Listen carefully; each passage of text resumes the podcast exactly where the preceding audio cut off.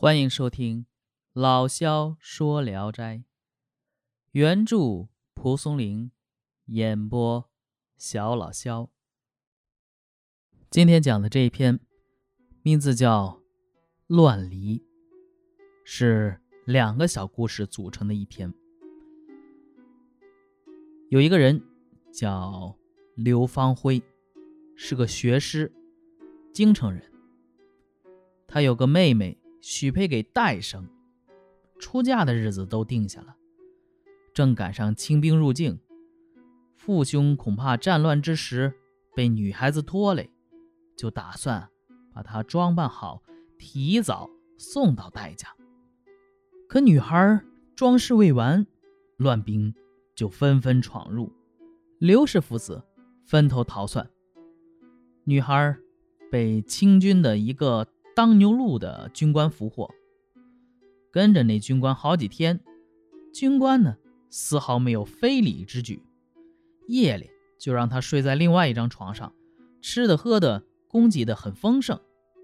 然后呢，军官又抓来一个少年，年纪和女孩相仿，仪容风采漂亮而娴雅。军官对少年说：“我没儿子，想让你传续我家香火。”你肯吗？少年唯唯诺诺的答应下来。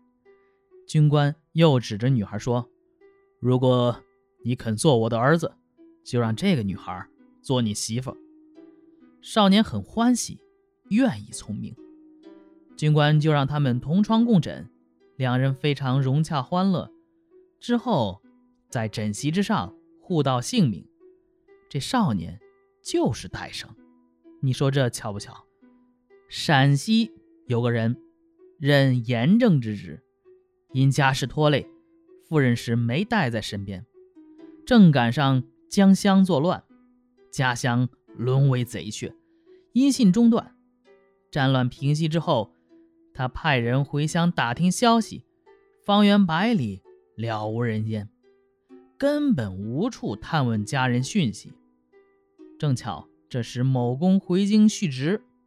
有个老差役死了妻子，穷的不能续弦，某公就赏他几两银子，让他买个老婆。这时官军凯旋，俘获的妇女不计其数，他们被插上草标，在市场上像卖牛马一样被出售，这就是插标卖首啊。老差役就带着银子来市场上挑人。他觉得自己银两不多，也不敢问金少女的价钱。看见其中有一个老太太，衣着非常整洁，就把她赎出来带回家。老太太坐在床上，仔细辨认之后说：“你不是某某差役吗？”差役问老太太如何认识自己。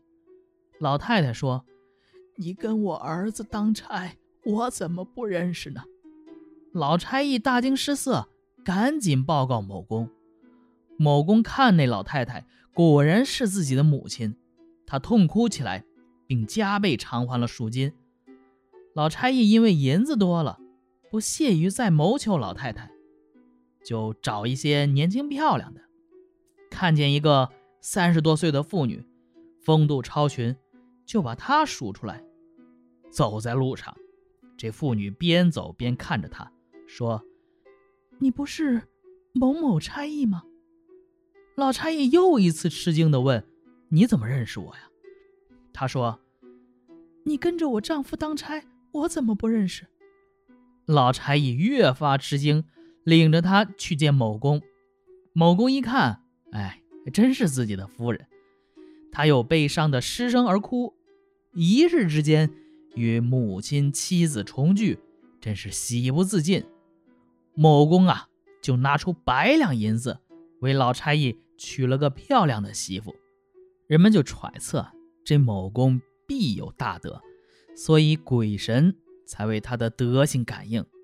可惜说故事的人忘了他的姓名。陕西一带的人或许有能叫出他名儿的。意史是说，昆冈上的火灾造成玉石俱焚的惨祸，确实如此啊。像某公一家是因为战乱后重聚而被人流传。董思白的后代只剩一个孙子，现在也不能奉其祭祀，这也是朝官的责任呐，太可悲了。好，这一篇就讲完了，里边出现了一些啊史历史上的真人。你刚才说的就是江乡之乱啊，这个江乡呢是陕西榆林人，明朝河北宣化镇总兵李自成义军这个攻至居庸关，江乡迎降。后来李自成义军为清兵所逼，撤离北京，江襄呢啊入了大同，降清，嗯，就是先降了李自成，后来又降清。后来就任大同总兵。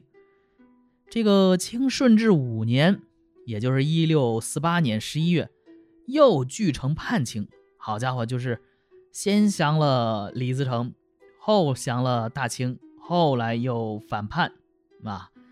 据城叛清呢，自称大将军，一名官服，其实就是还是不服这个清朝啊。因为清朝确实是在当时来说是异族嘛。所以呢，呃，反了清了，后来为清兵所围围困。第二年呢，八月份被部下给杀死了，这城也就沦陷了。所以这个江乡之变就应该指的是他据大同抗击清朝的事迹。呃，然后还有一个最后说的董思白的后代，这董思白是谁呢？他是明代著名书画家董其昌，啊，人家的字叫董思白，董其昌大家一说就都知道了。所以呢，就这么有名的人，最后呢，只剩一个孙子呢，也不能祭奉他。所以说，乱世离人呐。虽然故事记录的是战乱中百姓侥幸团圆的两则奇闻，但却折射出。更多人家颠沛流离，他为什么这事能记下来呢？因为他奇闻呢。你想想，团圆是奇闻，那平常事儿呢？就是大部分的人他其实是团圆不了的，家破人亡。片中所谓的北兵、大兵，都是指代的清兵，反映的其实就是明清鼎革之际的战乱实况。其中尤以第二则当中，大兵凯旋，俘获富口无算，插标世上，如卖牛马。咱们都说这都封建社会了，怎么还跟奴隶似的卖呀？哎，其实这种时期，它就是这样子的，令人唏嘘啊。这些一篇，这一篇其实完全可以当做史料来读。同时代的王渔洋在《池北偶谈·谈艺五》中，以一家玩具记录了第二则类似的故事，但是在批判精神上黯然失色。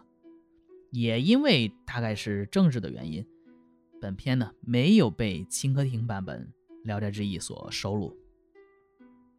好，这篇就讲完了。我是肖老肖，咱们下一篇接着聊。